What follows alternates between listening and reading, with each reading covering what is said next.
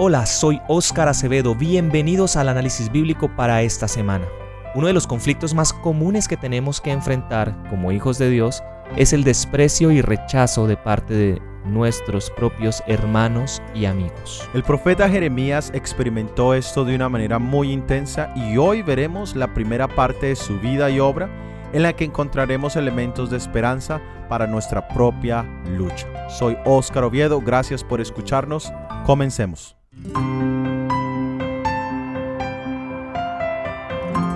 Jeremías, cuyo nombre significa levantado por Jehová o Jehová levanta, era miembro del sacerdocio levítico. Él había sido educado desde su infancia para el servicio santo y también fue llamado por Dios al cargo profético mientras era todavía joven. Como profeta, tenía la misión de mostrarle al pueblo las consecuencias de la idolatría y la injusticia. También profetizó que Babilonia vendría y lo llevaría en exilio. Y él mismo vivió para ver sus profecías cumplirse.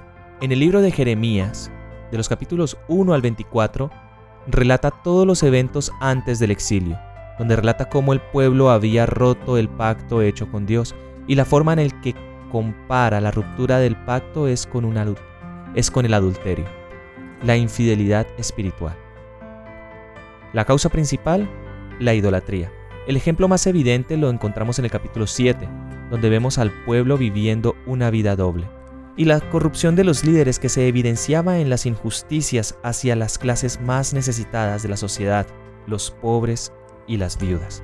Desde el capítulo 25 al 45 se hace una descripción del imperio babilónico y su papel en el juicio de Dios a Israel, pero con preciosas promesas de esperanza y de restauración y desde el capítulo 46 al 51 se hace mención de profecías de otras naciones extranjeras tales como Egipto, Moab, Damasco, etc. Leamos en Jeremías capítulo 1 versículos 1 hasta el 10. Las palabras de Jeremías, hijo de Hilcías, de los sacerdotes que estuvieron en Anatot, en tierra de Benjamín palabra de Jehová que le vino en los días de Josías, hijo de Amón, rey de Judá, en el año decimotercero de su reinado. Le vino también en días de Joacim, hijo de Josías, rey de Judá, hasta el fin del año undécimo de Sedequías, hijo de Josías, rey de Judá, hasta la cautividad de Jerusalén en el mes quinto. Vino, pues, palabra de Jehová a mí, diciendo, Antes que te formase en el vientre te conocí, y antes que naciese te santifiqué. Te di por profeta a las naciones. Y yo dije, ay, ay Señor Jehová, he aquí no sé hablar porque soy niño. Y me dijo Jehová, no digas soy un niño, porque a todo lo que te envíe irás tú, y dirás todo lo que te mande. No temas delante de ellos, porque contigo estoy para librarte, dice Jehová. Y extendió Jehová su mano y tocó mi boca y me dijo Jehová, He aquí he puesto mis palabras en tu boca. Mira que te he puesto en este día sobre naciones y sobre reinos, para arrancar y para destruir, para arruinar y para derribar, para edificar y para plantar. Aquí encontramos las fechas del inicio profético de Jeremías. Dice que comenzó en el año tercero del reinado de Josías en Judá. Y sabemos que Josías fue uno de los reyes que buscó llevar a cabo una reforma completa en el pueblo de Judá y ahora vemos que contó con la asistencia de Jeremías como profeta. También se nos dice que estuvo activo durante los reinados de Joacim y de Sedequías. Y allí fue donde vio a Babilonia llevarse al pueblo de Judá cautivo.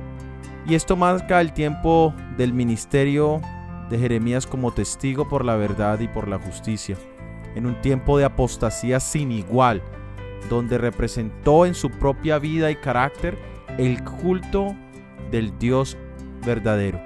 Pero su respuesta al llamado profético fue el de reconocer su incapacidad humana para la misión. Y qué bello es tener el celo de Dios por su obra, pero con la actitud humilde que tuvo Jeremías el Señor le resumió lo que sería su misión al indicarle que sería un ministerio de arrancar, destruir, arruinar, derribar, para edificar y plantar. Y es verdad porque en las grandes obras de infraestructura en el mundo a veces se necesita hacer un poco de eso, de arrancar, de destruir, de derribar, para entonces poder edificar, para entonces poder hacer algo hermoso. Y en nuestras propias vidas se necesita lo mismo. Cuando estamos en un momento de nuestras vidas en que sentimos que estamos siendo heridos, destruidos, derribados, en el Señor Jesucristo y en su palabra, tenemos la firme esperanza de que vienen tiempos de edificación, de restauración y de plantación. Ahora leamos en Jeremías capítulo 11 versículos 18 y 19. Y Jehová me lo hizo saber y lo conocí.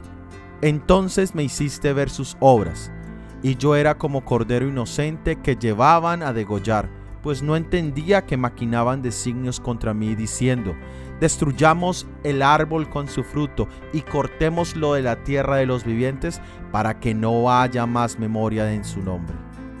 En este capítulo podemos ver uno de los múltiples sermones o exhortaciones del profeta Jeremías al pueblo, donde les recuerda el pacto que Dios había hecho con sus padres y que la principal condición era la obediencia de su parte para con las leyes de Dios pero ellos, igual que sus padres, habían hecho lo contrario de lo que Dios esperaba de ellos, y que la consecuencia sería su ruina total y la responsabilidad sería totalmente de ellos. Desafortunadamente la reacción del pueblo fue conspirar contra la vida de Jeremías. Lo más asombroso es que el espíritu de oposición a la reprensión que condujo a la persecución y encarcelamiento de Jeremías existe hoy. Muchos se niegan a escuchar las repetidas amonestaciones y prefieren escuchar a los falsos maestros que halagan su vanidad y pasan por alto su mal proceder. En el día de aflicción, los tales no tendrán refugio seguro ni ayuda del cielo. Los siervos escogidos de Dios deben hacer frente con valor y paciencia a las pruebas y sufrimientos que les imponen el oprobio, la negligencia y la calumnia deben continuar fielmente la obra que Dios les dio y recordar que en la antigüedad los profetas, el Salvador de la humanidad, y sus apóstoles sufrieron también insultos y persecución por causa de su palabra. Continuemos leyendo en el libro de Jeremías capítulo 11 versículos 20 al 23. Pero, oh Jehová de los ejércitos, que juzgas con justicia, que escudriñas la mente y el corazón, vea yo tu venganza de ellos, porque ante ti he expuesto mi causa por tanto, así ha dicho Jehová acerca de los varones de Anatot que buscaban tu vida, diciendo, no profetices en nombre de Jehová, para que no mueras a nuestras manos.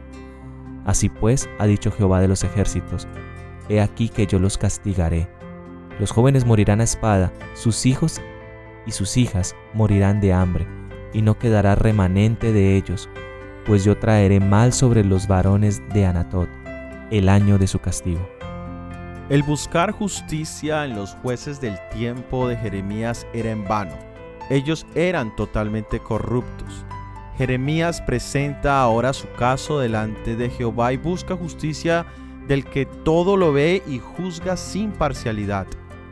Las consecuencias sobre los perseguidores son meramente un reflejo de lo que ellos querían hacer contra el siervo de Dios.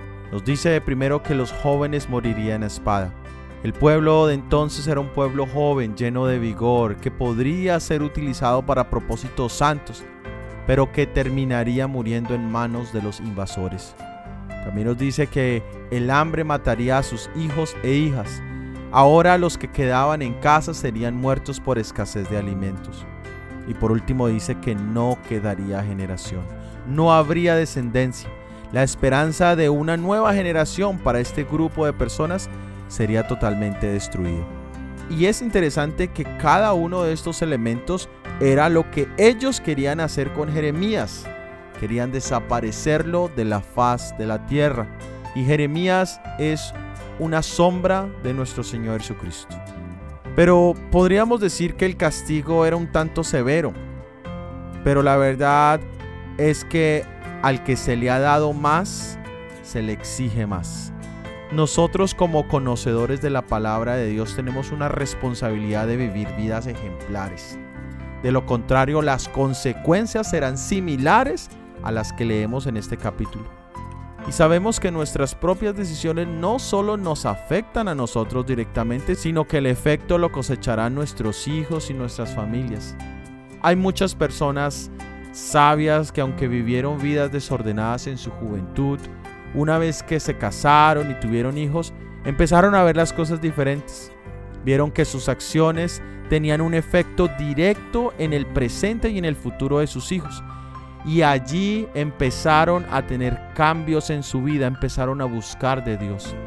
Pero hay otros que han sacrificado sus principios por tan largo tiempo que ahora son incapaces de percibir la diferencia entre lo sagrado y lo profano. Los que rehusan hacer caso a la instrucción del Señor con seguridad seguirán por un camino que desciende a la ruina. El día de la prueba y la tribulación está muy cerca. ¿Qué decisión tomaremos hoy por nosotros mismos, por nuestras familias y por la causa de nuestro Dios? Leamos ahora en Jeremías capítulo 12 versículos 1 al 4. Justo eres tú, oh Jehová, porque yo disputé contigo, sin embargo, alegaré mi causa ante ti. ¿Por qué es prosperado el camino de los impíos y tienen bien todos los que se portan deslealmente? Los plantaste y echaron raíces, crecieron y dieron fruto. Cercano estás tú en sus bocas, pero lejos de sus corazones. Pero tú, oh Jehová, me conoces. Me viste y probaste mi corazón para contigo. Arrebátalos como ovejas para el degolladero y señálalos para el día de la matanza. ¿Hasta cuándo estará desierta la tierra y marchita la hierba de todo el campo? Por la maldad de los que en ella moran. Faltaron los ganados y las aves, porque dijeron, no verá Dios nuestro fin. Pero aunque Dios promete protegernos de nuestros enemigos, del rechazo de nuestros hermanos y conocidos, el corazón humano siempre reacciona buscando venganza o cuestionando la efectividad de Dios ante las acciones de los pecadores.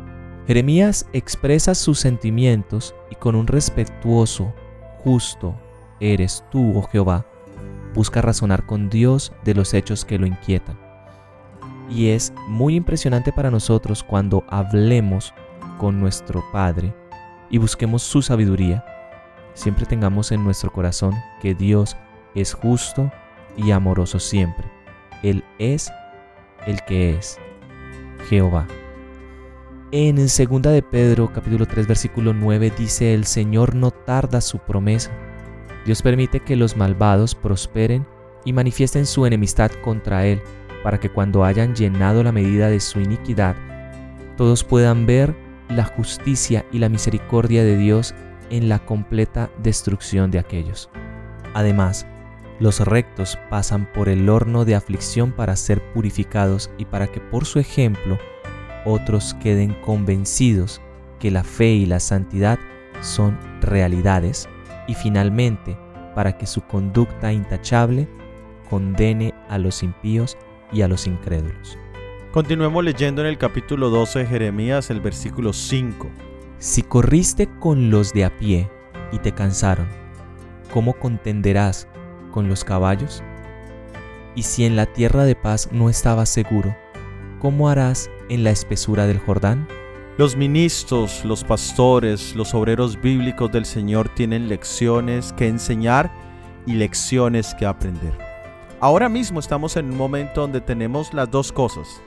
Son tiempos de enseñar, de mostrar las profecías bíblicas, de mostrar la palabra de Dios, pero también como iglesia.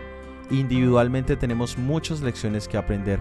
Jeremías había sido acusado, había sido despreciado, odiado, rechazado por sus propios conciudadanos y él sentía que eso era una ofensa grave.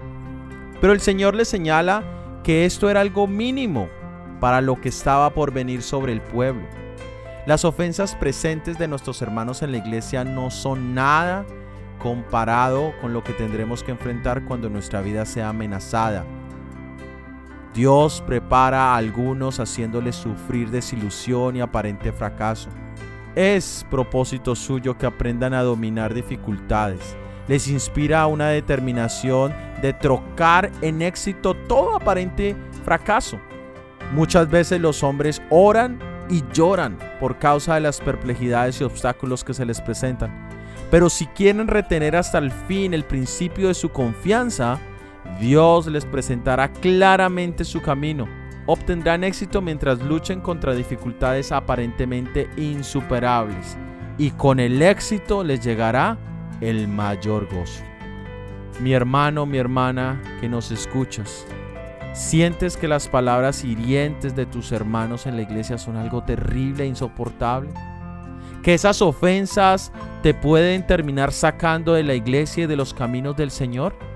Si estás cansado con los de a pie, ¿cómo enfrentarás a los de a caballo? Si te inquietan los hermanos de la iglesia, espera que caigas en manos de los impíos. Pero nuestra mirada no debe estar solo en los eventos terribles que están aconteciendo y que están por acontecer, sino debemos mirar mucho más lejos y mucho más arriba. Leamos ahora en Hebreos capítulo 12, versículos 2 y 3. Puesto los ojos en Jesús, el autor y consumador de la fe, el cual por el gozo puesto delante de él sufrió la cruz, menospreciando el oprobio y se sentó a la diestra del trono de Dios. Considerad aquel que sufrió tal contradicción de pecadores contra sí mismo, para que vuestro ánimo no se canse hasta desmayar. Jesús puso su mirada no solo en la cruz, en la traición, en el dolor, sino en el gozo del día en el que pecadores y pecado lleguen a su fin. El día en que todos aquellos que respondieron a su amor y se comprometieron con su causa, estarán todos reunidos a su alrededor. Aquí está la victoria sobre las angustias, oprobios y desengaños de nuestros conciudadanos, hermanos y familiares. Incluso la gente común, que se asombró de los milagros de Jesús y se maravilló con sus sabias palabras, señaló con desprecio su origen. Sus propios vecinos en su ciudad natal se negaron a aceptarle como el Mesías y a escucharle como un profeta de Dios. Sus propios hermanos no creían que era el Hijo de Dios. Se impacientaron que su vida era sin ostentación y honor mundano. Incluso sus propios discípulos elegidos, a pesar de su gran respeto por él, su fe en su divinidad y su creencia que él era el Mesías esperado, le reprendieron por no cumplir con sus expectativas, establecer un reino temporal y exaltarles a puestos de honor. Necesitamos fijar nuestros ojos de la fe en nuestro Señor Jesús para recibir la esperanza real y fuerza espiritual. No podemos confiar en el brazo de carne en este momento. Que Dios nos ayude. Para terminar, meditemos en el siguiente párrafo. Algunos pueden alcanzar el más elevado nivel de espiritualidad únicamente por medio de un cambio en el orden regular de las cosas. Cuando Dios ve en su providencia que son esenciales algunos cambios para el éxito de la formación del carácter, Él perturba la plácida corriente de la vida. Cuando ve que un obrero necesita ser asociado más íntimamente con Él, lo separa de sus amigos y conocidos. Estas palabras proféticas parecen ser apropiadas para el tiempo en el que vivimos. Un cambio en el orden regular de las cosas puede ser lo que necesitamos nosotros para elevar nuestra espiritualidad.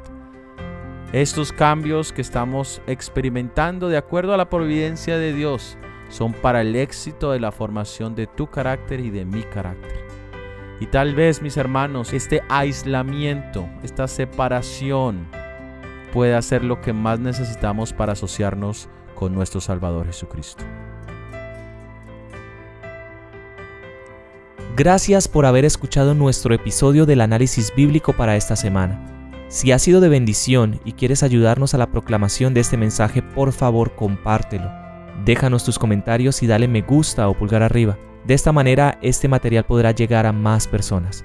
La próxima semana veremos la segunda parte de la vida de Jeremías. Todo ha sido producido por el ministerio 147. Que Dios te bendiga. Amén. Amén.